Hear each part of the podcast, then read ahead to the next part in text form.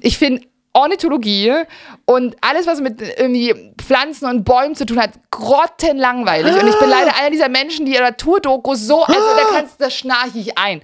Ich weiß, dass es wichtig ist, dass es schön ist. Und es ist genau mein Problem. Ich würde gerne so, ich glaube, ich brauche mal echt eine franziskanische Dusche. Sitzprobe mit Sekt. Der Podcast der Staatsoper Stuttgart. Moderiert von Stine Marie Fischer und Franz Erdmann Meyer-Herder. musste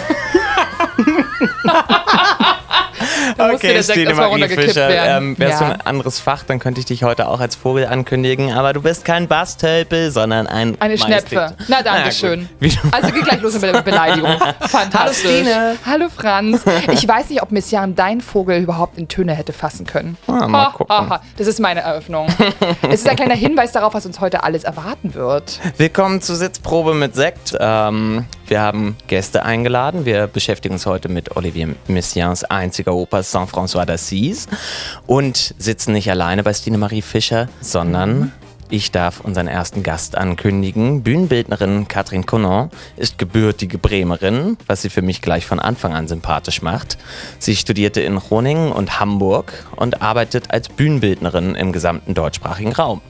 Während des Studiums bereits an allen großen Hamburger Häusern, seitdem auch in Wien, Graz, Dresden, München und an vielen anderen Häusern. Eine enge Zusammenarbeit verbindet sie mit Anna-Sophie Mahler, mit der sie an den Staatstheatern Stuttgart 2019 den legendären Abend Die Sieben Todsünden, Seven Heavenly Sins mit Peaches in den Boxring schmiss und die auch bei unserer Neuproduktion von Olivier Messiaen Saint-François d'Assise im Opernhaus und unter freiem Himmel Regie geführt hat. Hallo Katrin. Hallo. Mit Peaches der Abend war für mich sensationell, by the way. Kriegen wir sofort wieder gute Laune, wenn Ja. man so da sich erinnert, ne? Das war so cool, Ja. auf alle Fälle. Wir haben aber noch einen zweiten Gast hier heute und zwar Verena Silcher, die die Funktion der Produktionsleiterin hat. Die in Weiblingen geborene hat ihre erste ever Opernerfahrung hier mit der Jungen Oper Stuttgart im zarten Alter von 16 Jahren gemacht. Hospitanz und Regieassistenz an der Jungen Oper folgten. Irgendwann dachte sie dann aber, Stuttgart reicht jetzt mal auf in die Vielfalt Europas. Studierte Kultur- und Politikwissenschaften in Maastricht und Vancouver. Ich weiß, dass das nicht Europa ist. Um dann in Warwick, Großbritannien, ist auch nicht mehr Europa, noch ihren Master in International Cultural Policies zu machen. Dann zog sie die aufregende Arbeit des Graham Wick Theaters nach Birmingham, wo sie zwei Jahre blieb. Natürlich muss man auch einmal in London vorbeischauen, wenn man schon über den Ärmelkanal geflogen ist. Und so leitete sie noch das KBB der Classical Opera Company. Der jetzige Zwischenstopp hier an der Staatsoper Stuttgart hält nun schon drei Jahre an und wird nun mit der Produktionsassistenz des Mammutwerk Saint-François d'Assise gekrönt. Heute beschäftigen wir uns mit jemandem, der bei einer Umfrage des Times Magazins 1992 zu den einflussreichsten Menschen des letzten Millenniums gezählt wurde.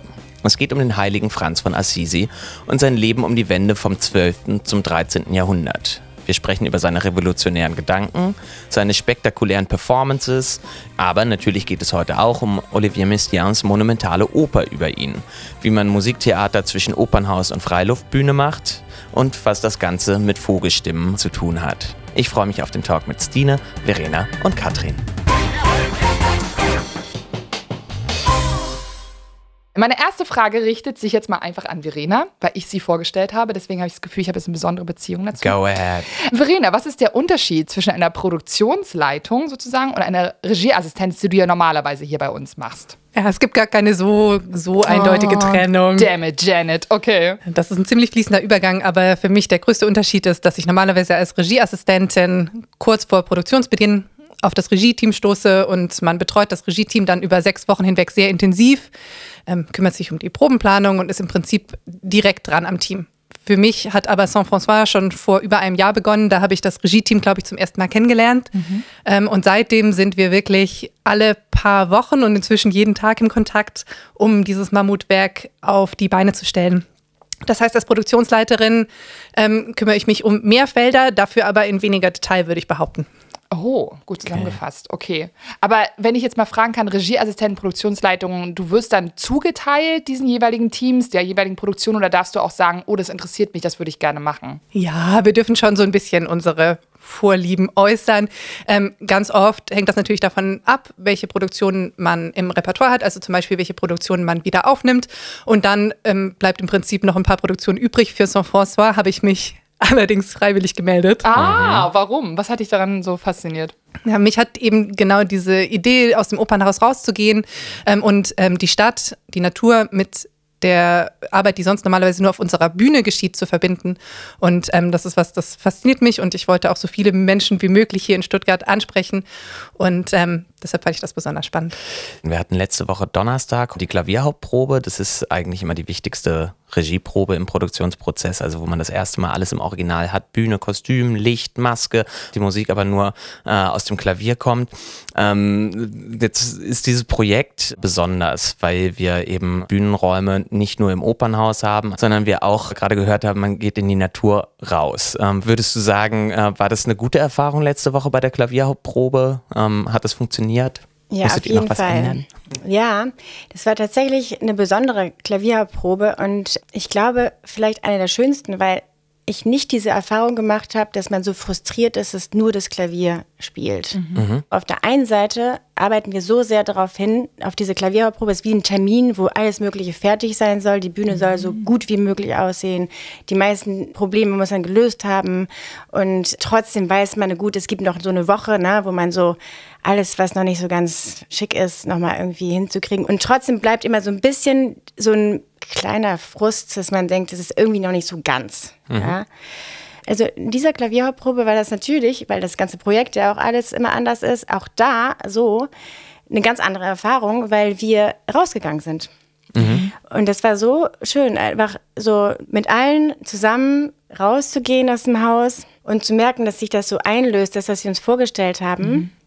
Ja, dann freut man sich auf das schöne Wetter. Das ist natürlich bei uns extrem ähm, wichtig. Also Verena hat jetzt ja gerade gesagt, dass sie freiwillig zu diesem Projekt gekommen ist und ich bin sehr dankbar, dass sie das machen wollte, weil ähm, wir relativ schnell gemerkt haben, also ohne jemand wie Verena, die alles so zwischen alle diese Positionen ne, kommunizieren würde, das würde einfach gar nicht gehen. Die Sonne scheint zu einem bestimmten Zeitpunkt am Killesberg. Verena hat ausgerechnet, wann genau die Ach, so genau Sonne ist das am festgelegt. 11. Juni scheinen Wow. wird. Ne? Also das sind, Oh. also ich meine, das sprengt einfach den Ja. Rahmen aller äh, möglichen Überlegungen, die wir haben. Weil wir denken uns was aus Ja. und denken, klar, irgendwie werden wir das meistern, aber Ja. klar, auf dem Weg gibt es einfach wahnsinnig viele Probleme. Ja? Und das ist so eins, was ich jetzt gerade so spontan nennen kann. Na, für alle äh, muss man vielleicht noch mal ein bisschen zusammenfassen, was so besonders an diesem Projekt ist. Also wir haben ja bei Messnian drei Akte. Der erste findet im Opernhaus statt. Wir haben das Orchester auf der Bühne. Dann gehen wir für den zweiten Akt mit dem Publikum gemeinsam in die Stadt raus, fahren mit der U-Bahn bis zum Löwentor, machen eine Wanderung durch den Wartburgpark Richtung Killesberg hinauf, hören einen Teil des zweiten Aktes über MP3-Player, sehen dann die nächsten zwei Bilder in der Sparda-Welt Freiluftarena und gehen dann wieder zurück ins Opernhaus, wo das Orchester im Graben sitzt und eben äh, der Rest der Inszenierung auf der Bühne stattfindet. Und da stellt sich mir die Frage an dich, Katrin, erstmal, wann die Idee eigentlich entstanden ist. Wir sind ja schon vor einem Jahr hier auf der Bühne mit der Bauprobe gewesen. Ne? Und da hatten wir ja schon ein Konzept. Ja.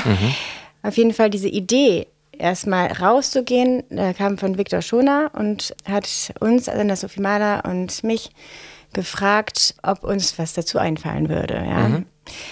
Und etwas, was für uns so typisch ist, wahrscheinlich kann man das schon so sagen. Das sind oft ähm, Bilder oder Räume und Aktionen und Formate, die nicht so immer so üblich sind.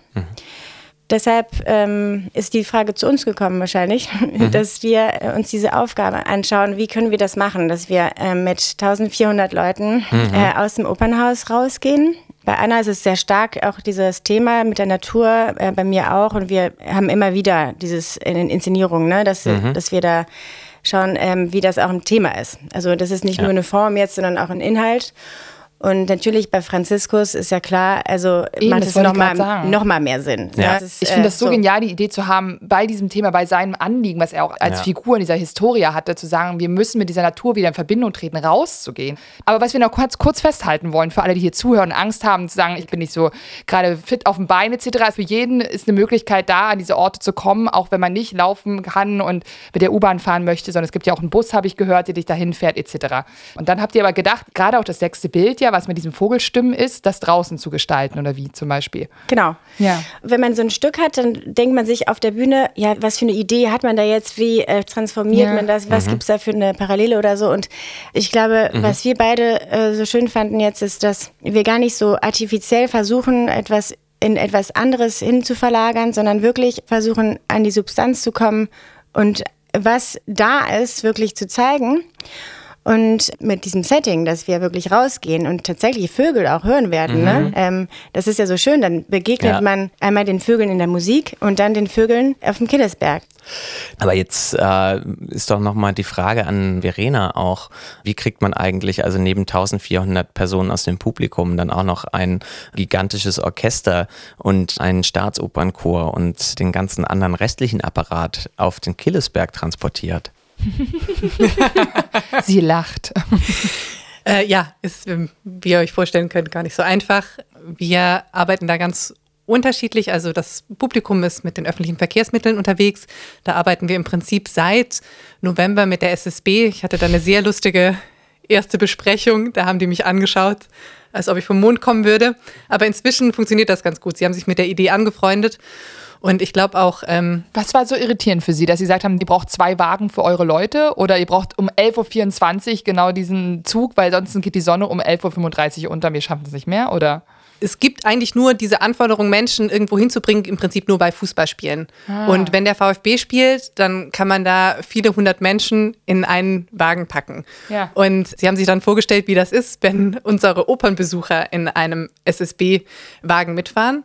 Und da haben wir natürlich gesagt, da muss es ein paar Voraussetzungen geben. Also einmal müssen die relativ geordnet ankommen und sie müssen auch in den richtigen Zug einsteigen, weil wenn wir zwei Gruppen in einem Zug haben, haben wir auf einmal viele 100 Menschen in einem Zug und das würden die Züge einfach nicht hergeben. Und so sind wir dann auf die Idee gekommen, dass wir unsere Gruppen mit Guides führen lassen durch die Stadt. Das heißt, jede Gruppe, so ungefähr 50 bis 70 Menschen, haben zwei Guides, die sie vom Opernhaus zu den Haltestellen führen.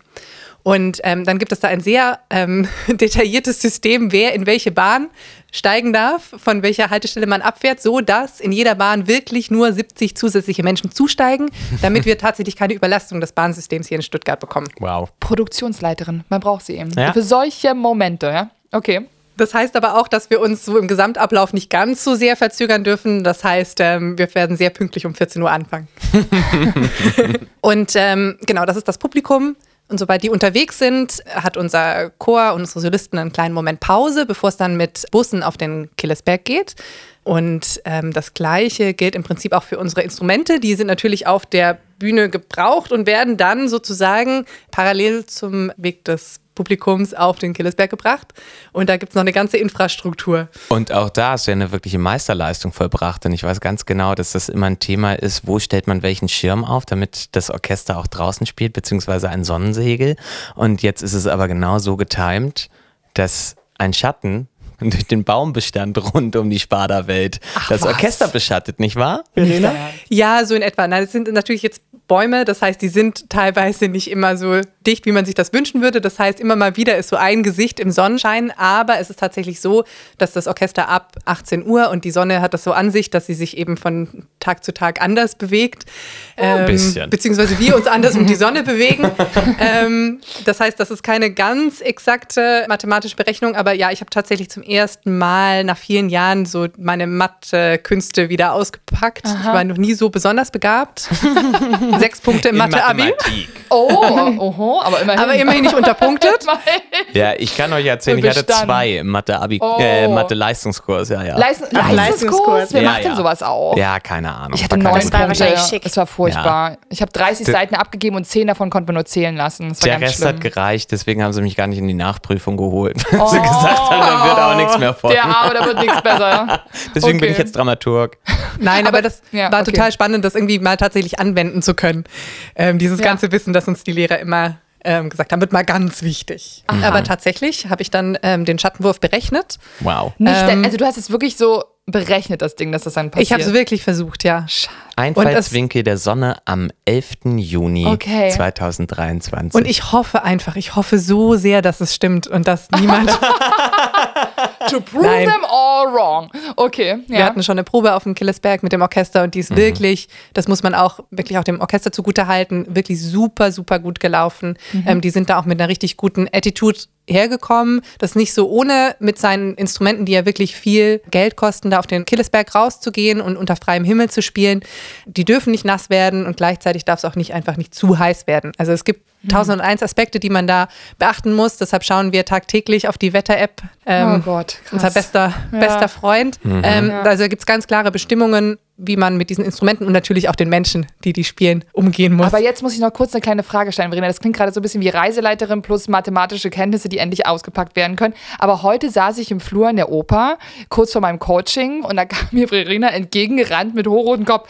Wir brauchen 24 mehr Statisten, das muss ich jetzt noch irgendwie organisieren. Und da frage ich mich, welche 24 Statisten? Wo braucht ihr die? Was sind das für Leute? Wo kommen die her? ähm, in dem Fall, als wir uns im Flur begegnet sind, ähm, hatten wir gerade einen neuen Einfall. Ähm, die Regie hatte eine neue Regieidee. Nein. Also wenn ich einmal den Ablaufplan geschrieben habe, kann ich den im Prinzip nach zwei, drei Stunden schon wieder updaten oder zumindest drei, vier Tage später. Und so ist es im Prinzip auch. Ja. Zum Beispiel mit unseren Statisten, die helfen uns ja als Guides ganz ungeheuer ähm, durch diesen Tagesablauf zu kommen. Die haben auch ein paar andere szenische Aufgaben. Und das war dann ähm, vorhin so ein Moment, wo wir eine Idee hatten, wie man was lösen könnte. Und da brauchen wir unbedingt Statisten für die Probe am Freitag, also übermorgen. Das heißt, ähm, deshalb war ich, war ich zügig unterwegs. Ja, Ähm, Zeit. aber ich habe ja zum Glück ähm, Es gibt bestimmt eine Kartei, wo man nachgucken kann, ne? Groß, klein, brünett, oder? Ja, Ist ja, doch die gibt alles es tatsächlich. das ist keine Escort-Datei, Stine. Ja, ähm, okay, gut. Nein, ja. aber man kann zum Beispiel sortieren, sogar nach Schuhgröße oder so. Das heißt, ich könnte sagen, ich Siehste? möchte. Siehst sag du? nichts mehr, Ich, weiß ich sag ich will nichts nicht mehr, wissen, was da noch für. Größen drin sind. Ich will ja nicht wissen. Oh, seriös. Wir sind ein seriöser Podcast. Okay, ja. Sonne macht albern. Wo Gut. wir eben gerade schon angefangen hatten, über Inhalte zu sprechen, über die Figur des heiligen Franziskus von Assisi, wäre es doch vielleicht äh, der richtige Moment, sich einmal überhaupt mit seinem Leben und damit mit dem Inhalt der Oper von Olivier Messiaen zu beschäftigen. Und da haben wir einmal den Inhalt. Meine sehr verehrten Damen, meine lieben Herren, der heilige Franz von Assisi war seit jeher eines der größten Vorbilder für Olivier Messiaen. Weshalb es auch um ihn in Messiaens einziger Oper gehen wird, die den Titel Saint François d'Assise trägt. Die Oper erzählt darüber hinaus von seinen Glaubensbrüdern, einem ganz besonderen Engel, von dem sich Gott nähern durch Poesie und Musik. Es geht außerdem um ganz, ganz viele Vögel aus aller Welt und um die Stigmata, also die Wundmale Christi, die sich Franz kurz vor seinem Tod zu erfühlen wünscht. Franz war ein Mann, dessen Lebensinhalt es gewesen ist, den Spuren Jesu Christi zu folgen. Sie wissen ja, ohne Hab und Gut, in reiner Nächstenliebe wandelnd, das Evangelium verkündend, ohne ein Wechselhemd oder etwas zu essen in der Tasche und mit gläubigen Anhängern, die sich Jünger nannten. Franz sinnierte gemeinsam mit seinem Glaubensbruder Leon darüber, wie man die vollkommene Glückseligkeit im Leben erlangen kann. Ja, das frage ich mich allerdings auch immer wieder. Und jetzt stellen Sie sich vor, auf welche Antwort unser Franz für sich gekommen ist. Er erinnert sich an Jesus Worte, wer euch auf die rechte Wange schlägt, dem haltet auch die andere hin. Nach dem Motto, begib dich direkt in die demütigende Situation, ertrage sie, nimm sie an, dann findest du dein Glück. Weiß ich jetzt nicht. Ich meine, können Sie sich das vorstellen? Wie, wie, wie soll das gehen? Und, und apropos gehen, Franz geht da noch viel weiter.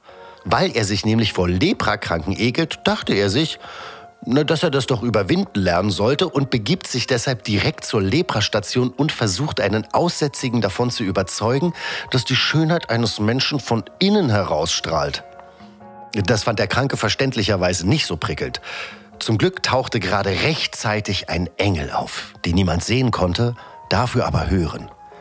Er bewegte die Emotion der beiden so sehr, dass Franz den kranken Mann umarmte und küsste, diesen dadurch heilte und der darauf vor Glück am Ende einen mächtigen Freudentanz aufs Parkett legte. Der Engel wird den Heiligen einige der acht Bilder hindurch begleiten. Sowie auch ganz besondere Vögel, die Olivier Messiaen den Figuren der Oper zugeteilt hat. Um jetzt nur ein paar zu nennen, der Rotflügelgimpel, die Mönchsgrasmücke, der Fächerschwanz Kuckuck, der Grauohr-Honigfresser, der Prachtleierschwanz, der Schlichtmantel-Dickkopf, der Fahlbürzel-Steinschmetzer und der Graumantel-Brillenvogel.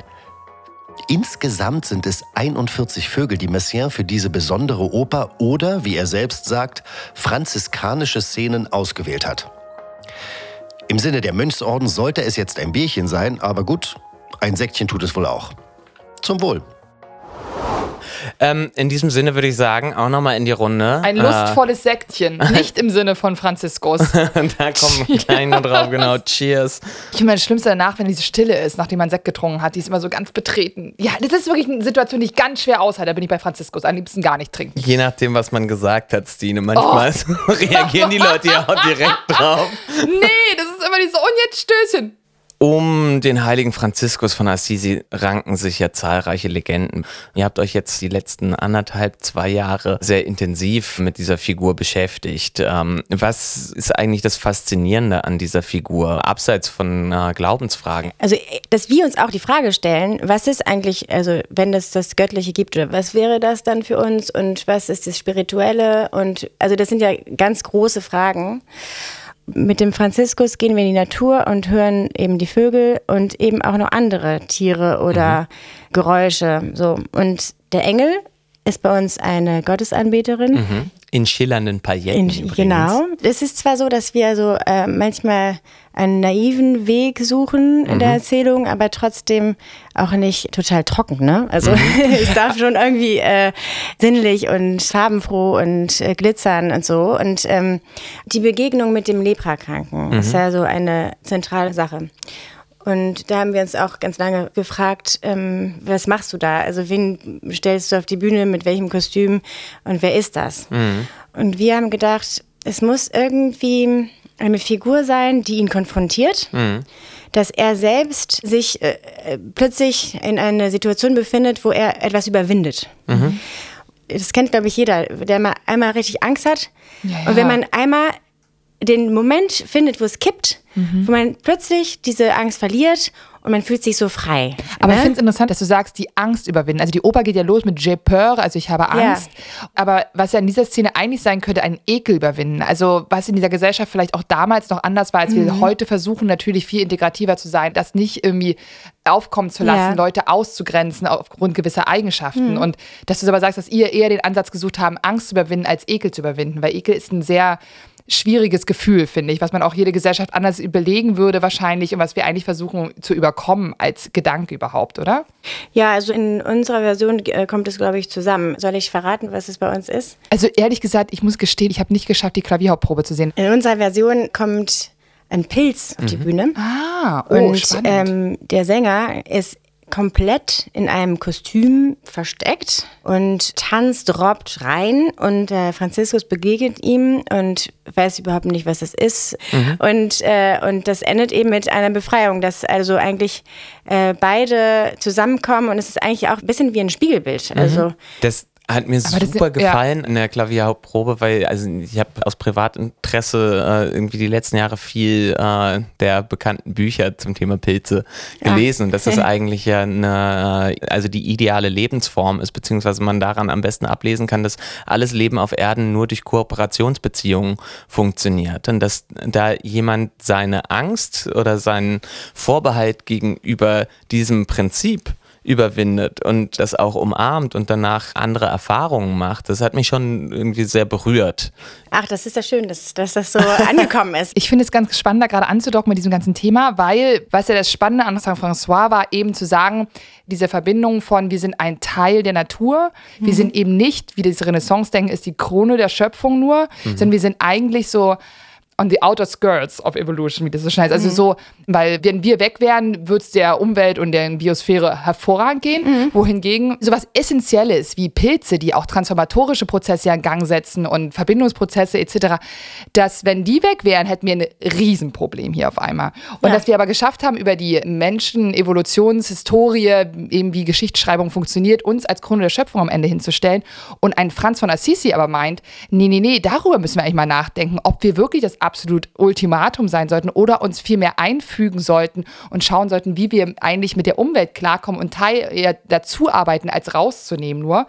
Und das ist ein Punkt, den haben wir ja gerade eklatant. Naja, und vom zeitlichen Horizont natürlich extrem spannend, weil es vor der Renaissance stattfindet. Also, dass da jemand schon eine Theologie formuliert im 13. Jahrhundert, die besagt, dass die gesamte Schöpfung beseelt sei. Weil äh, auch die Vögel, auch die Pflanzen, auch die Steine vom gleichen Gott gemacht seien wie man selber. Also unabhängig davon, ob man daran glaubt oder nicht, ist das doch erstmal als philosophischer Gedanke wahnsinnig berührend. Ich glaube, was wir an diesem Abend irgendwie versuchen herzustellen, sind auch Bilder, die man eben nicht so schnell vergisst. Und ganz besonders, wenn 120 ChoristInnen auf der Bühne stehen und diese Musik singen, das ist etwas, das unglaublich ist. Unser Staatsopernchor Ja. liefert vom Feinsten. ja, das ist Äh, unfassbar. ist- man kann es gar nicht beschreiben, man muss einfach hingehen. Was du gerade erwähnt hast mit der Naivität, was sich bei Messiaen wiederfindet, worauf ihr aber auch reagiert mit eurer Inszenierung, das hat natürlich auch viel mit den Lehren des Franziskus zu tun,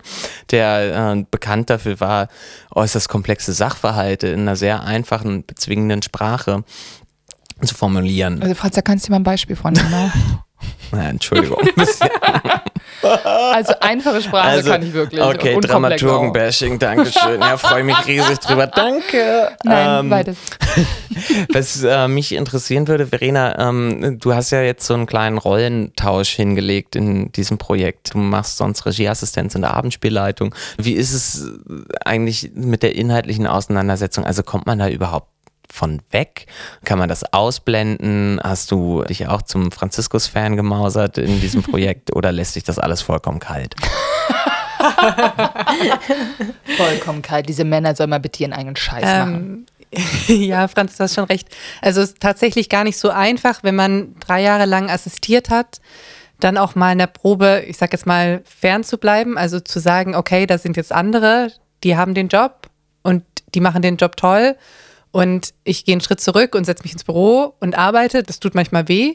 Und man ist es gewohnt, sich sehr intensiv mit dem Thema zu beschäftigen. Aber ich merke schon auch, dass bei der Produktion im Prinzip dieser franziskanische Gedanke uns gar nicht wirklich loslässt, weil es uns eben einfach auch unglaublich wichtig war, eben genau die Ideen und diese Gedanken, die das Regie-Team hatte, von Anfang an auch wirklich in die Produktion mit einzufliegen, auch also in diese organisatorischen Abläufe. Also zum Beispiel, das fing an über die Hoodie-Sammelaktion, die ich organisiert habe. Das war zum Beispiel Pascal, unserer Kostümbildnerin, unglaublich wichtig, dass Kostümbild zum Teil recycelt ist. Das heißt, wir haben die Stuttgarterinnen eingeladen, ihre nicht mehr gebrauchten Hoodies zu spenden und die sind dann zu Kostümteilen für Chor und für die Guides umgearbeitet worden. Und so ist es im Prinzip auch im Opernhaus, dass wir uns im Prinzip sehr gut vernetzt haben. Also ich habe so das Gefühl, so eine Produktion ist nie einfach, aber es herrscht ein super guter Umgangston, wir gehen gut miteinander um und ich glaube, wir haben ganz große Empathie füreinander und auch eine ganz große Liebe für dieses Projekt. Verena hat gerade den Begriff der Empathie erwähnt und ich glaube, der ist nicht unwesentlich, wenn man äh, sich mit den franziskanischen Lehren beschäftigt. Und da habe ich etwas vorbereitet zum Thema Mystizismus und Theologie. Hier kommt ein kleines Aha. Die Behauptung einer Wesenheit wie der des christlichen Gottes kann ja für den menschlichen Geist auch wieder eine absolute Überforderung bedeuten. Wie bringt man sie wieder in Einklang mit dem Sein als Individuum? Christliche Theologie beschäftigt sich vor diesem Hintergrund mit Analyse und Vernunft. Mystizismus auf der anderen Seite mit Erfahrung und Transformation des Selbst. Dadurch, dass Frauen im Mittelalter wenig Zugang zu schriftlichen Quellen hatten, produzierten sie Wissen über Gott häufig vielmehr durch unmittelbare empirische Erfahrung und nicht das Studium der Schriften in den Schreibstuben der mittelalterlichen Klöster. Oft resultierten daraus unorthodoxe Theorien und Standpunkte, die im Verdacht standen, ketzerisch zu sein. Der Kontakt mit dem Göttlichen ist in diesen Fällen oft einer, der auf Affektivität setzt und weit über die Grenzen der Vernunft hinausgeht. Meist gehen entsprechend gegenderte mystische Theorien mit einem Hang zur Selbstverneinung bzw. Auslöschung des Selbst einher, die es braucht, um eins mit dem Göttlichen zu werden. In der Folge ist viel versucht worden, diese spezielle Art der Verschmelzung mit biologischen Essentialismen über den weiblichen Körper zu beschreiben. Eine generelle Offenheit der Welt gegenüber aufgrund von Vorgängen wie Menstruation, Gebären und Stillen. Was aber die mystische Gotteserfahrung von der theologischen unterscheidet, lässt sich nicht auf diese Art herunterrechnen. MystikerInnen des Mittelalters, zu denen neben der Franziskanerin Angela von Foligno und der Öko-Ikone Hildegard von Bingen sicherlich auch der heilige Franz von Assisi gehörte, empfinden Auslöschung des Selbst einfach nicht als eine Bedrohung des Seins. Für die mystische Erfahrung repräsentiert sie lediglich die Möglichkeit, mit der Schöpfung so weit zu verschmelzen, dass man sie nicht mehr erkennen muss, sondern in ihr ist. Die Schöpfung als solche ist wie der Begriff der Natur zu groß, um sie in einem Konzept voll und ganz denkbar zu machen. Mystizismus kann eine Reaktion auf diese Überforderung sein, genau wie neuere Theorien zum mehr als menschlichen im Postanthropozän und unsere Verwandtschaft mit allen belebten Phänomenen der Welt. Oh, okay. Doch, doch, also es sinkt langsam ein, weil das ist am Ende mit dem Anthropozän. Und was war das nochmal? Das ist ja eben auch das Thema eigentlich in den franziskanischen Lehren immer. Also Franziskus, der eigentlich will, dass die Menschen in Kontakt mit äh, christlicher Lehre eben nicht darüber kommen, dass jemand von der Kanzel herab predigt, sondern dass sie selbst begreifen, dass sie die Schönheit Gottes in allen äh, Phänomenen der Natur erkennen, aber dabei eben auch lernen, ihr selbst aufzugeben. Also mhm. das Ego. Genau, das Ego. Und da sprechen wir jetzt seit mehreren Monaten auch im Podcast immer wieder drüber. Also auch im Ring des Nibelungen geht es mit einer Figur wie Wotan um jemanden, der versucht, die Welt als Objekt die ganze Zeit unter Kontrolle zu bekommen. Und das ist ja letzten Endes eigentlich genau das, womit wir konfrontiert sind im Postanthropozän. Also, dass wir. Also das ist das, wo wir gerade drin leben, ja? Okay. Nur, das ist natürlich auch so ein, es ist ein Geistes. Postanthropozän. Es ist ein relativ neuer Begriff. Wahrscheinlich also erstmal total klar, für mich eher nicht so. Okay. Aber es stimmt, dass in ganz Europa, es gibt kein Fitzelchen Land, was nicht vom Menschen gestaltet wird. Also, und wenn es das ist, das ist jetzt Naturschutzgebiet. Und das haben wir beschlossen, dass das jetzt dieser genau. Abschnitt ist. Und das ist ja schon eine wahnsinnige Unterwerfung der Natur. Also eigentlich genau das Gegenteil von dem, was Franziskus natürlich irgendwie versucht hat, wahrscheinlich zu lehren. Nichtsdestotrotz gibt es natürlich auch ein bisschen problematische Aspekte Klar. an dieser Lehre. So, ähm, ja, also die wahrscheinlich auch mal kurz angesprochen werden müssen. Also gibt es für euch zum Beispiel auch Aspekte, wo ihr sagt, das finde ich eher schwierig an ihm? Also zum Beispiel die totale ähm, Abkehr von der Lust und die, dieses, wenn etwas schmeckt, wird es mit Asche sozusagen verdünnt, damit es nicht mehr schmeckt, weil man sich praktisch jegliche Art von irgendwie lustvoller Zuwendung zur Welt äh, als Problem anerkennt? Wir haben tatsächlich auch dann einen anderen Fokus gesetzt. Ne? Mhm. Es gibt ja Sachen, die sind mhm. da geschrieben in der Oper und es, da stolpert man ja auch gleich drüber, wenn man sieht, wie viele Männer da äh, drin sind und keine mhm. Frauen. Also da ist man ja schon mal, also wir Frauen, die. Mhm. Äh, Umso cooler, dass es ehrlich gesagt, es klingt jetzt ganz wie, platt, aber so ein volles Frauenteam da ist, was ja. das irgendwie versucht, so, äh, an sich den Stoff anzunehmen. So. Genau. Und gleichzeitig wollten wir jetzt nicht daraus die feministischste mhm. äh, Oper der Welt jetzt irgendwie äh, kreieren, sondern einen Fokus setzen. Also zum Beispiel, dann waren wir beim Kostüm natürlich schnell überlegt, ähm, wie kann man das auflösen, dass man nicht immer daran denken muss, dass sind jetzt alles Männer sind, sondern ähm, dass das, was die anhaben, dass es, ob das Männer oder Frauen oder andere Gender, ja. ähm, mhm. dass es gar nicht so dass Ach, es cool. nicht so eng ist, ne? Also was ich zum Beispiel sehr interessant an diesem ganzen Aspekt, was du gerade erzählst, ist ja, wir haben ja in der Oper viel mit ähm, Stoffen zu tun, die in anderen Jahrhunderten spielen. Von leider, das muss man wirklich sagen, vielen Männer, die über Frauen schreiben oder Männer, die die Welt erzählen. Und wir haben dann sozusagen, und das ist ja einfach, was ich liebe am modernen Regietheater, was ja auch oft verunglimpft wird, dass wir eben die äh, Möglichkeit haben, durch die Regie eigentlich eine Neuinterpretation oder uns diesen Themen unserer heutigen Zeit ein bisschen habhaft zu werden. Eben genau aus dem Aspekt, ich meine, 1983 war die Uraufführung dieser Oper, aber ähm, trotzdem ist es ein Stoff, wo ich jetzt gestehen muss, als ich das erste Mal davon gehört habe, dachte ich so, oh Gott, so eine Männeroper. Also Katholizismus liegt mir erstmal als äh, Ostbraut sowieso, ja. ist, also könnte nicht meilenweit von mir entfernt sein. Und wenn du aber jetzt sagst, wir haben eben als Frauenteam da irgendwie versucht, auch eine lustvollere Sicht auf diese Dinge auch aus unserer ja. Perspektive und eben auch nicht nur, das ist ein Mönch, ein Mann, sondern in der ganzen schillernden Vielfalt, die wir uns ja zur genau. Verfügung genau. steht heutzutage und nicht nur heutzutage schon immer, wissen wir ja auch historisch gesehen. Das ist unsere Möglichkeit, diesem Stoff habhaft zu werden, in irgendeiner Art und Weise. Nee, ich habe das Gefühl, dass es in der Oper auf eine gute Art gar keine Rolle spielt. Mhm. Also, dass ja. es natürlich zu dieser Findest Person, du? zu dieser historischen Person dazugehört und natürlich in der Oper durch Abwesenheit der Thematisierung natürlich immer implizit da ist, aber so diese Selbstkasteiung, dieses sich in den Schnee werfen oder in ein Eisloch steigen, wenn man sexuelle Regungen Ja. verspürt, das spielt da ja, Ja. Eben. eben gar keine Rolle. Ach, Und das Also- ist bei, die, bei, bei so einem Stück, bei so einem Titel, ist das schon, schon äh, ziemlich eine Ansage.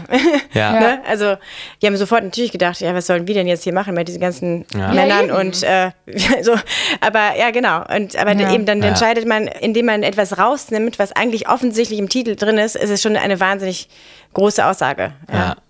Und was mir natürlich auch gefällt an eurer Herangehensweise, es ist nicht gegendert. Das hat nur was damit zu tun, dass eine bestimmte historische Konfiguration von Geschlechtsidentität im Mittelalter dazu geführt hat, dass die meisten MystikerInnen weiblich waren. So, weil wir jetzt lange genug über die Figur des Saint François geredet haben, müssen wir uns aber auch endlich auch mal Oliver Messiaen ein bisschen annähern.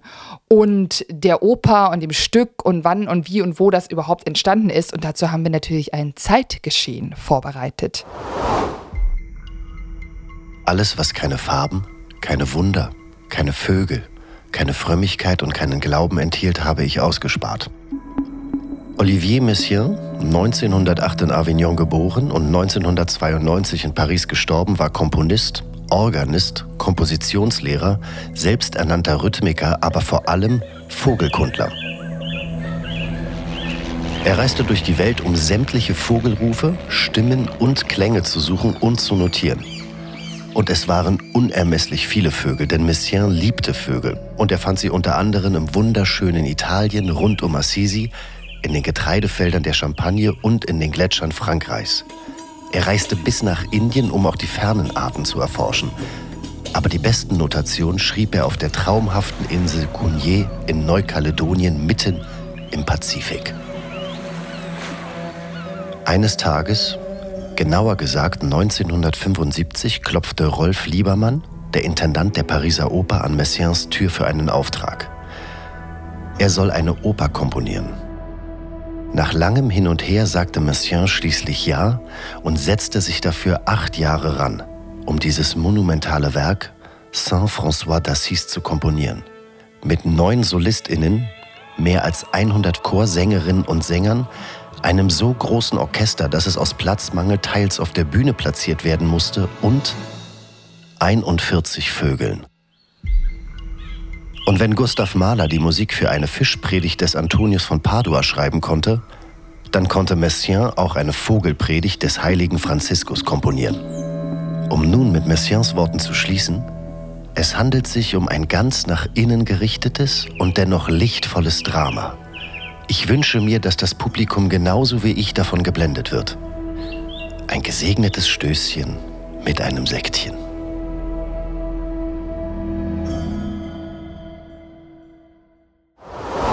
Ja. Der und schon wieder Chin Chin. Chin Chin. Chin Chin Chin Chin. Wir haben es vorhin schon gehört, Messiaen nennt seine Oper franziskanische Szenen und eigentlich gar keine Oper. Wenn man das ja ernsthaft betrachtet, dann ist es auch vielmehr ein Oratorium. Also es gibt keinen dramatischen Konflikt.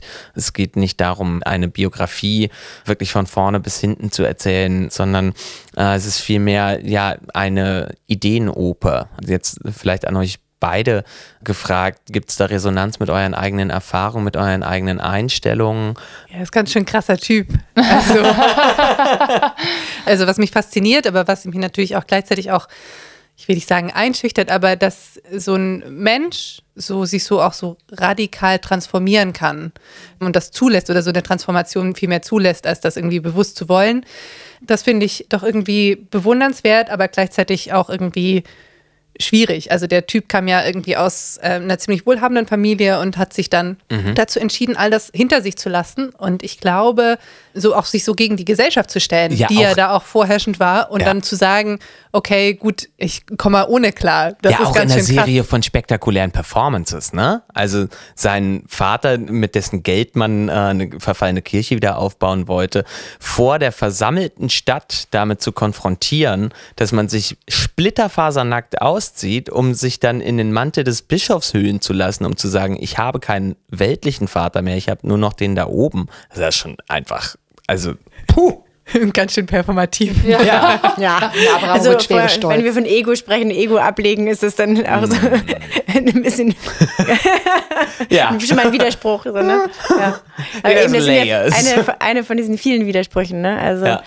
Irgendwie, ich glaube, dass wir interessieren uns ja auch dafür, ähm, eben zu reduzieren und doch äh, merken wir auch da, wo unsere Grenzen sind, wo wir dann doch irgendwie so eine gewisse Fülle auch äh, mögen und uns Auch das sehnen. Angenehme ja, Ja, mögen, eben. Ne? Also, und was wir uns da, ja irgendwie man kommt ja haben. ganz schnell in so einen Konflikt, ne? Also, wie ja. weit kommt man da überhaupt so? Also ich finde es inter- interessant, wenn ich mich jetzt so den letzten paar Tagen ein bisschen mit diesen Menschen auseinandergesetzt habe, dass ich halt interessant finde, auch ein, also es ist jetzt ein Mini-Aspekt davon, dieses, genau was du gesagt hast, also Überkommen von sozusagen der Herkunft in irgendeiner Weise, sich komplett neu zu erfinden, neu zu denken und dann aus dieser Bequemlichkeit seiner Herkunft, also zu sagen, ich habe keinen Besitz mehr, ich lebe sozusagen von der Hand in den Mund, ich habe keine Kleider, die irgendwas repräsentieren sollen.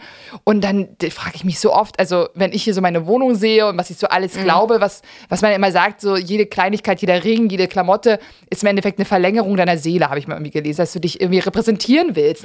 Und dann irgendwie, dass ich mir denke, dass das mir alles genommen wird und kann ich wirklich aus dem Koffer herausnehmen. Es gibt zum Beispiel dieses Beispiel, jetzt, was mir jetzt einfällt, dieser Sängerin Elisabeth Kuhlmann, die hat ja vor ein paar Jahren so beschlossen, hello, by the way, ich lebe aus zwei Koffern, das ist jetzt meine neue Einstellung zum Leben so und ich finde, wir sollten Besitz loswerden.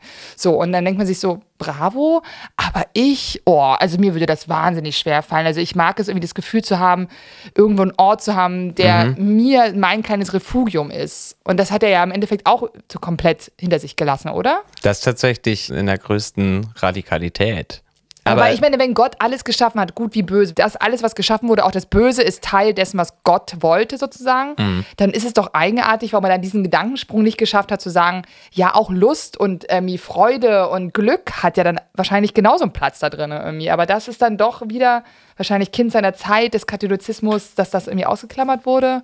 So. also Feindesliebe ich stelle keine Fragen mehr in dieser Zeit, ich stelle nur noch Aussagen in den. Raum. oh Gott. Aber ein spannendes Thema ist, äh, was Olivier Messiaen und den heiligen Franziskus von Assisi miteinander verbindet, ist dieses Interesse an Vogelstimmen. Also auch an der Kommunikation zwischen den Spezies. Ihr habt jetzt diese sogenannte Vogelpredigt, das sechste Bild ist es, glaube ich, an einem Ort unter freiem Himmel eingerichtet. Sehen wir sonst noch Vögel auf der Bühne? Ach so. ja, wir haben tatsächlich ähm, Vögel, die wir wie so kleine Modelle eigentlich gebaut haben. Und im Malsaal wurden alle diese Vögel sehr realistisch nachgemalt, also im, im Maßstab 2 zu 1, damit wir die auch von weitem auch erkennen. Ich kann mich erinnern, als ich klein war, habe ich dann in diesen Vogelbüchern alle so nach abgepaust und nachgemalt. Vielleicht hat das Wirklich? jeder schon gemacht, äh, wahrscheinlich. Ja, doch. Ich habe die auch neulich wieder gefunden. Oh, wie süß. Ja, das, äh, und irgendwie, ich kann mich erinnern, dass es damals so was ähm, Wunderschönes war und was Friedliches war. Und tatsächlich ist es ja auch so ein bei sich sein. Ich würde dazu gerne mal ein Aha machen, weil wir reden hier die ganze Zeit von Vögeln und Messiaen und es ist ein absolut elementarer Bestandteil seines Seins und seines Denkens und seines ähm, kompositorischen Schaffens. Stine, wie wäre es, wenn wir da auch gleich ein paar Hörbeispiele einspielen? Das sowieso. Jetzt lass mich jetzt mal reden, dann kriegst du wieder Super. Hörbeispiele. Oh. Für Oliver Messiaen sind die Vögel die größten Musiker, die unseren Planeten bewohnen. Als leidenschaftlicher Ornithologe konnte er mehrere hundert Vogelarten anhand ihres Gesangs erkennen. Dafür verbrachte er ganze Tage unter freiem Himmel, um eine Notation zu finden, die die individuellen Klangfarben der Vogelstimmen einfängt. Die Melodien ihrer Gesänge machte er zu seinen eigenen, indem er sie zu Musik transkribierte und in seinen Notizbüchern sammelte. Am weitesten mit seiner Vogelliebe hat er es sicher im sechsten Bild dieser Oper getrieben. 45 Minuten transkribierte Vogelstimmen. Wie setzte Messiaen nun diese Stimmen seiner Lieblingsvögel in Musik? Die schnellen Tempi des Vogelgesangs reduzierte er zunächst auf ein instrumental realisierbares Maß.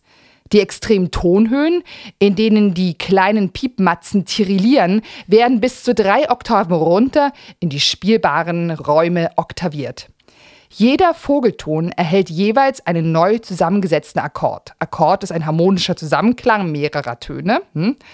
um die jeweilige authentische Klangfarbe des Vogels herzustellen.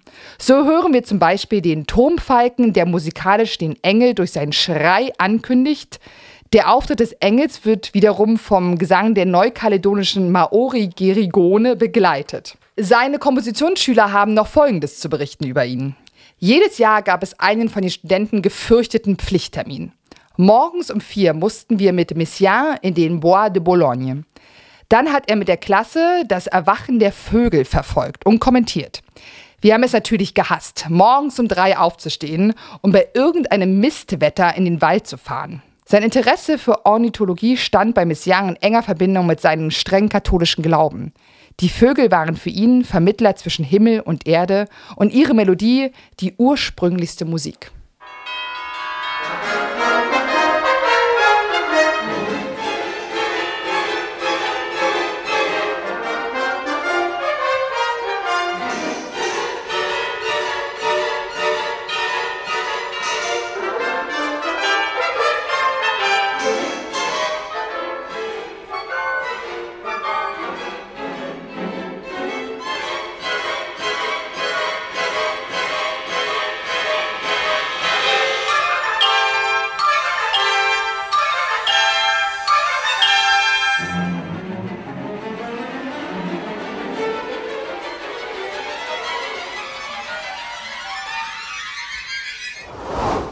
Kannst du einen Vogel singen? Tirilirili. Warte mal. Das, okay, da muss ich jetzt, da muss ich jetzt Das gestehen. wunderschön. Ja, Warte ja, mal, das warte war mal, warte mal, wunderschön. warte Pass auf, mein großes Thema ist, ich bin ja komplett schon das Produkt des äh, Postanthropozäns, weil ich bin komplett entfremdet von der Natur. Ich finde Ornithologie und alles, was mit irgendwie Pflanzen und Bäumen zu tun hat, grottenlangweilig. Und ich bin leider einer dieser Menschen, die ihre Naturdokus so, also da kannst da schnarche ich ein. Ich weiß, dass es wichtig ist, dass es schön ist. Und es ist genau mein Problem. Ich würde gerne so, ich glaube, ich brauche mal echt eine franziskanische Dusche. Weil ehrlich gesagt, ich finde, also ich finde. Eine Meine Mom, meine Mom ist jetzt in- absolut in Ornithologie gegangen und sie läuft jetzt immer durch unseren brandenburgischen Wald und sieht dann irgendwie den Buntspecht und irgendwie die Grünschnabel und ich denke mir so, Das ist so schön. Es gibt eine App, Ja, mit richtig schön. der du. Vogelstimmen ja, erkennen ich kannst. weiß, ich- die kenne ich So, auch schon. soll ich die im V machen? Mhm. Ah, ah. Nee, das war nicht gut. Oh Gott, oh Gott, oh Gott, oh Gott, oh Gott. Das war That, wunderschön. Ladies and Gentlemen, was rocking. ja, der, äh, in ich kann V besser einen Huhn machen. Kennt ihr Okay. irgendwelche Vögel zwitschern? Sagt mir jetzt bitte nicht, dass ihr sowas könnt. Okay, Gott Nee, sei gar Dank. nicht. Die App rettet uns regelmäßig. Ja, Ja. Die Aber App, nee. die benutzt ihr alle, ne? natürlich benutzen wir die alle. Und ähm, Verena, rein aus Interesse, ähm, ich meine da bei äh, der Klavierhauptprobe äh, das Fehlen eines bestimmten kleinen Vogels wahrgenommen zu haben. Die schönen Modelle, die Katrin gerade beschrieben hat, die werden ja auch viel von Statisterie und von äh, Franziskus und seinen Brüdern transportiert. ähm, what, what happened to The Rotkehlchen. the little Rotkirchen? das Rotkirchen ist abgestürzt. ja, wir haben ja auch schon gedacht, wir müssen, glaube ich, so ein kleines Kit äh, bauen, irgendwie für solche Fälle. Nein, das ist tatsächlich so, dass die Vögel transportiert werden. Und ähm, unsere Werkstätten haben eine wunderbare Voliere gebaut, eine Vogeltransportbox. Das ist wirklich unglaublich schön. Aber sie ist leider nicht ganz ähm, die Ruckelfrei. Vögelchen ruckelfrei und die armen Vögelchen Die müssen ja trotzdem runterfahren, ne? Na. Kielsberg runterfahren. erleben Und den Transport nicht jedes Mal. Aber das heißt, du bist jetzt auch ein bisschen Veterinärin und Vogelkundlerin geworden? überlegst oben Rüstmeisterin. Äh, auf, dem, auf dem Kielesberg, wie man so ein abgeknicktes Rotkirchen schnell wieder flicken kann. Ach ja, das schaffen wir, glaube ich, jedes Mal. Mit dem ich glaube, das, Rot, das Rotkirchen hat sich dann erstmal, hat die, Wow, Stine. Okay, das wir Rotkirchen hat die Probe erstmal aussitzen müssen. Ähm, ja, aber wir kriegen alles zusammengeklebt. Das Gute ist, beim Rotkirchen weiß man ja auch, wie es aussieht. Okay, also wir fassen mal ganz kurz zusammen, weil die Musik von Messiaen muss ja auch noch ein bisschen angepriesen werden hier in diesem Podcast. Mal so ganz am letzten Meter noch. Anscheinend wundervolle Chöre, wahnsinnig klangfarbenreich, Riesenorchester. Man läuft praktisch, aber das Orchester spielt auch live draußen, was ja auch wahrscheinlich schon mal ein akustisch ein besonderes Erlebnis ist und so. Und ich finde, glaube ich, diese Idee, dass dieses Thema, also Saint-François d'Assise, Messiaen rauszuholen aus diesem, aus der Kirche, der gepredigt wird, dem Opernhaus, genial. Freue ich mich total drauf. Ehrlich gesagt, jetzt nach diesem ganzen Gespräch werde ich doch tatsächlich dabei hingehen und mir das anhören. Willst du noch irgendwas sagen zu Messiaens Musik? Naja, es sensationell ist natürlich die Art, wie solistisch fürs Schlagwerk schreibt. Also das habe ich so auch noch nicht erlebt, dass das Schlagwerk wirklich vor dem Dirigenten positioniert ist und da laufen die entsprechenden Kollegen vom Staatsorchester auch wirklich zu Höchstform auf. Ich kann mich nur wieder erinnern, neulich, als ich überlegt habe, wo genau welches Instrument sitzt, wo steht, wo mhm. platziert werden soll. Und dann lernt man mal eben kurz so viele Instrumente auch kennen, die man so selten auch sieht. Ähm, mhm. Ähm, also ich hatte zwar schon mal diese Und machte Not zum Beispiel kennengelernt, mhm. weil wir in einem anderen Stück schon mal... Eines der ersten elektronischen ja, Musikinstrumente. Ja, eine der genau, ne? ersten elektronischen Musikinstrumenten. Ich weiß nicht, ob ihr das schon mal gesehen habt oder kennt. Das? Und machte Not. Mhm. Das sieht aus wie so, eigentlich wie so ein Mini-Klavier. Und dann gibt es da an der Tastatur so eine Art, äh, wie so einen metallischen Faden. Mhm. Ich hoffe, ich kann das genau sagen, ja. aber und da kann man das so bewegen, dass es wie so ein, ein Schwingen ergibt, ja. Aha. Also das ist ja, also das war Eben deshalb das erste elektronische Instrument. Ja, quasi ist, wie so ein Early Synthesizer. Ja, mhm. genau. Okay. Neulich äh, traf ich eine von denen, die das spielt, mhm. zufällig und dachte, ach, da bist du ja wieder, weil natürlich dieses Instrument so selten gespielt wird, mhm. dass wenn ein Saint-François gespielt wird, dann sind die drei, die uns spielen, treffen ja. sich dann immer bei diesen Inszenierungen, äh, alle möglichen Inszenierungen, alle unterschiedlich, aber dann treffen sie sich immer wieder zusammen. Ja. Verena nickt lebhaft. Du kennst sie auch schon. Oder? Ja, ich muss nämlich noch ganz kurz erzählen, dass der eine sich das Bein gebrochen hat. Oh no! Wie und schwer denn? zu ersetzen. Es, ne? eben, ja. Er lässt sich nicht ersetzen und das macht er auch nicht, sondern er kommt wirklich jedes Mal mit seinem Rollstuhl zur Freilichtbühne, wird dann abgeladen Wahnsinn. und spielt dann ganz wunderbar. Ich finde es faszinierend, weil ich glaube, jeder andere Musiker hätte sich schon lange oder aus schon angemeldet und ersetzt krank, worden. Das genau. geht aber gar nicht. Aber es, aber gibt, kein, aber es keine, gibt keine Pedale also bei diesem Instrument. Genau. Okay, gut zu wissen. so, es gibt natürlich noch Spiele in diesem absolut lustigen Podcast, den wir haben und da knittert es auch schon. Es kommt nämlich die Anekdotenrunde und da kann man etwas gewinnen. Es geht darum, wer die liebenswürdigste Geschichte erzählt. Und zwar diesmal gibt es was? Einen Schokokuchen. Ein Stück Sachertorte. Ah, okay, Frau also Sachertorte. Also bei uns ist es ein Schokokuchen. So gut. Also wir wollen diesmal wissen in dieser Anekdotenrunde. Ich habe schon ein bisschen Sekt getrunken, wie ihr merkt. Und zwar ganz im Sinne des Franziskus und dieses ganzen Gedankenguts, das wir heute gerade hier gewälzt haben über die letzte halbe, dreiviertel Stunde, wissen wir nicht. Wo konnte man sich in seinem Leben auf jemanden verlassen? Oder wo hat man Solidarität und Empathie empfunden? Was ist eure erster Gedanke oder eine schöne Geschichte, die euch so erfüllt in der Hinsicht? Da muss ich auf jeden Fall von meinem Freund erzählen, der mich wirklich seit Wochen schon ähm, bekocht, der für mich putzt, der für mich die Wäsche macht. Sogar letztens hat er die Fenster geputzt, damit die Sonne wieder durch die Fenster scheint, oh. wenn ich am Sonntagmorgen aufwachen kann. Und ähm, ja, ich glaube, ohne den hätte ich so die letzten Wochen nicht wirklich so gut auf die Reihe bekommen. Und es tut gut, so einen Rückhalt zu haben und jemanden, der einen unterstützt und der versteht, wie viel wir hier arbeiten, was wir hier auf die Beine stellen und der das alles jeden Tag unterstützt.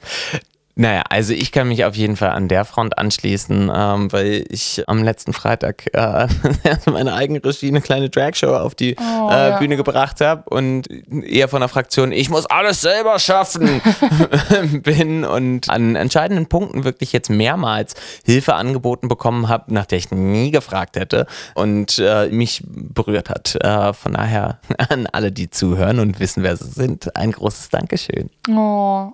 Also bei mir ist auch eine eine Anekdote, die hat mit Madame X im Hintergrund zu tun, die halt hier da ist. Das muss man jetzt auch äh, kurz verraten, eine meiner liebsten, liebsten besten Freundinnen. Und ich weiß, dass ich damals nach Frankfurt gezogen bin zum Studium und ich hatte damals dritte Dame, Zauberflöte und es war das erste Mal weit weg von zu Hause. Frankfurt am Main war aus Ostsicht praktisch, das war komplettes Ausland. Und es war das erste Mal Weihnachten, Vorstellungen und ich konnte nicht zu Hause sein. Und ich habe eine ganz, ganz wundervolle Familie und ich verbringe Weihnachten wahnsinnig gerne zu Hause. Und das war wirklich das der Moment, Moment so ungefähr am 25. Vorstellung und am 23. auch und ich konnte nicht nach Hause fahren. Und dann Nohat hatte damals, so heißt sie damals, wissen wir es mal, äh, die wunderbare Nohat Becker, ähm, hatte damals gesagt, das ist ja immer wie bei Freundschaft, man lernt sich so gerade kennen und man lernt sich so gerade lieben so ein bisschen. Und sie gesagt, natürlich kommst du Weihnachten zu uns so und du wirst das nicht alleine verbringen. Frankfurt fand ich damals immer ein bisschen schwierig. Es war nicht so eine Stadt, in der ich sofort so angedockt bin, so wie damals in meinem Osten Leipzig, wo ich studiert habe. Und ähm, dann bin ich da Weihnachten vorbeigekommen und es war einfach wunderschön und liebevoll und ein ganz tolles Weihnachten. Weihnachten und meine Eltern waren super glücklich, haben Noah, glaube ich, komplett in ihr Herz geschlossen, dass ihre Tochter irgendwo Weihnachten sein kann. Und das hätte sie nicht tun müssen damals zu dem Zeitpunkt. Und es war so selbstverständlich und es war ein ganz, ganz, ganz schöner Moment. Ja, das ist meine Geschichte. Guck mal, die Glocken läuten schon. Ja, du musst leider noch eine Geschichte erzählen, sonst, sonst kriegst du den Geschichte. Kuchen nicht. Okay, ah, genau, Stichwort Kuchen. Da fällt mir direkt mal was ein. Ah. Direkt gestern war ich ja mal äh, zu Hause und wenn ich nach Hause komme, ähm, ist es natürlich, ich weiß nicht, kennt wahrscheinlich jede Mutter, wenn sie nach Hause kommt und so lange auf der Produktion ist und auch ein bisschen schlechtes Gewissen hat, natürlich die Kinder vermisst und den Ehemann, der eben für mich auch immer so vieles macht. Das kann man an dieser Stelle auch nochmal sagen. Und gestern gab es Kuchen und ähm, mein Kleiner, der eigentlich im Moment nicht so gerne teilt, der immer sagt, nein, Mama, du kriegst meinen Schokoladenkuchen nicht. Der Einmal kurz überlegt hat, zwei Sekunden. Okay. Du kannst meinen Kuchen haben. Das sind so diese kleinen Momente. Wenn man zu schätzen weiß. Ja, so, ja, genau. Große Entwicklung, große Überwindung. Ja. Ja, ich finde, wir sollten alle den Kuchen heute kriegen. Ich wollte gerade sagen, Sympathie. Pause. Yes. heute wird geteilt. Heute wird geteilt in Sachen der Zusammengehörigkeit und so.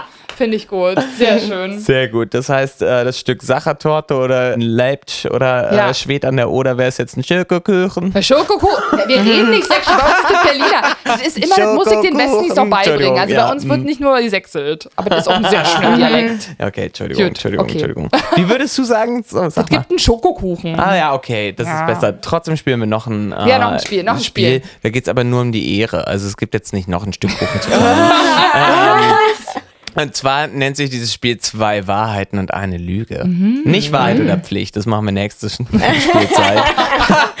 Ganz im Sinne oder von drehen, zieht je euch nachdem. aus. Mal gucken. Habt keinen, Okay, wow, Stine. naja, habt keine Sachen mehr. Also pass So. auf, wir äh, Mutproben noch, tragen drei Claims vor. Zwei davon sind wahr, einer davon ist eine Lüge. Ihr dürft raten, was die Lüge ist. Ja, wer ist der Schwindler? Dürfen wir als Team raten? Beginnen wir doch mit Also? Behauptung Ja, wir Nummer raten als Team. Als Team, Ach so, Als ja, okay. Team. also- okay, also seht es ihr, wir so- so- da geht's schon Also diese ganze diese. Produktion führt dazu, dass es überhaupt keinen Wettbewerb mehr gibt, weil alle nur noch zusammenarbeiten. Das ist herrlich. Also ich finde es, Ja. ja, Stine. also da müssen wir noch drüber nachdenken. Ja, Wettbewerb gab es genug die letzten 70 Jahre. Okay, shoot, Baby. Okay. Erste Behauptung. Olivier Messiaen hatte über 60 Jahre eine Organistenstelle in Nantes inne, in der er Repertoire spielte, aber sich auch frei fühlte zu improvisieren, was die GottesdienstbesucherInnen richtig schlimm fanden. Okay, nun Behauptung Nummer zwei.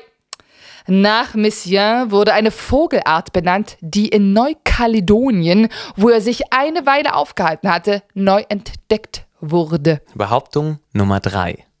Olivier Messiaen komponierte in Kriegsgefangenschaft in Deutschland, nachdem er einen Klarinettisten kennengelernt hatte, in seinem Kopf sein berühmtes Quartett für Klarinette, Klavier, Geige und Cello. Katrin, du musst einmal sehr stark sein. Le Quatuor pour la fin du temps. Le Quatuor. Hm, danke. Oh Gott, du hast vorhin meine Furz hab nie Französisch französische gelernt. Vogelnamen dir anhören Das müssen. will ich gar nicht verraten vorne.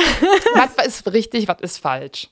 Ja, also er hat auf jeden Fall jeden Sonntag Orgel gespielt. Und ich glaube, er hat auch auf jeden Fall immer improvisiert. Und das wird den traditionellen Kirchenbesuchern wahrscheinlich nicht immer gefallen haben. Deshalb richtig. Nummer eins. Nummer zwei würde ich gerne wahrhaben, Ja, ich gedacht. aber Also ich meine, er ist ja auch dahin gefahren nach Kaledonien und hat seine Frau mitgenommen. Ich glaube, er hat ihr auch nicht verraten, warum genau.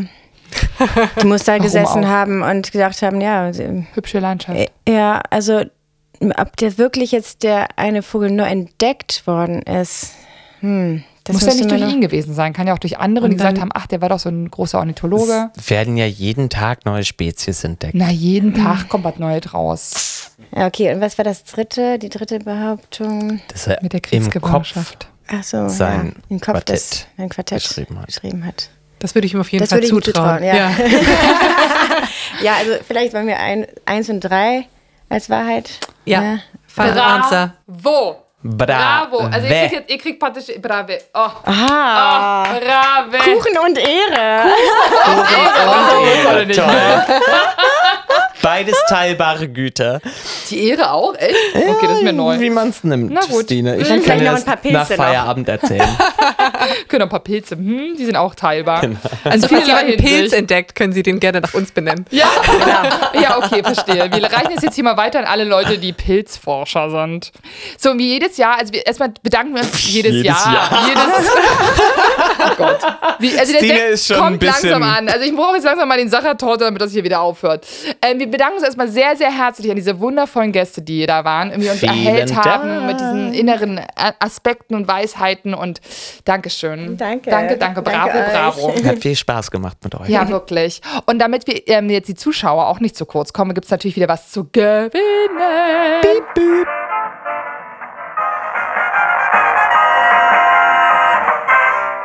Was gibt's diesmal?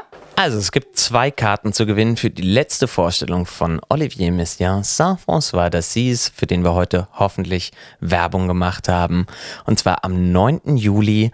Alles, was ihr dafür tun müsst, ist uns Feedback zu schicken per Mail an oper.staatstheater-stuttgart.de.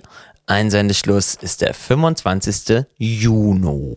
Also reißt euch drum, schreibt, schreibt, schreibt. Und vor allen Dingen hinterlasst uns auf zum Beispiel Spotify, könnt ihr auf diese Glocke klicken, damit ihr mal informiert werdet, wenn es wieder neue Sachen gibt von uns. Teilt unsere It sounds Beiträge. needy, but why not? Okay, in dem Sinne, bonne nuit.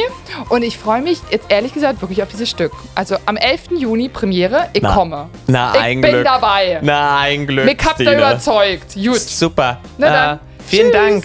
Ciao. Danke, tschüss. Sitzprobe mit Sekt wurde produziert von Kess und Kult, die Podcast-Agentur.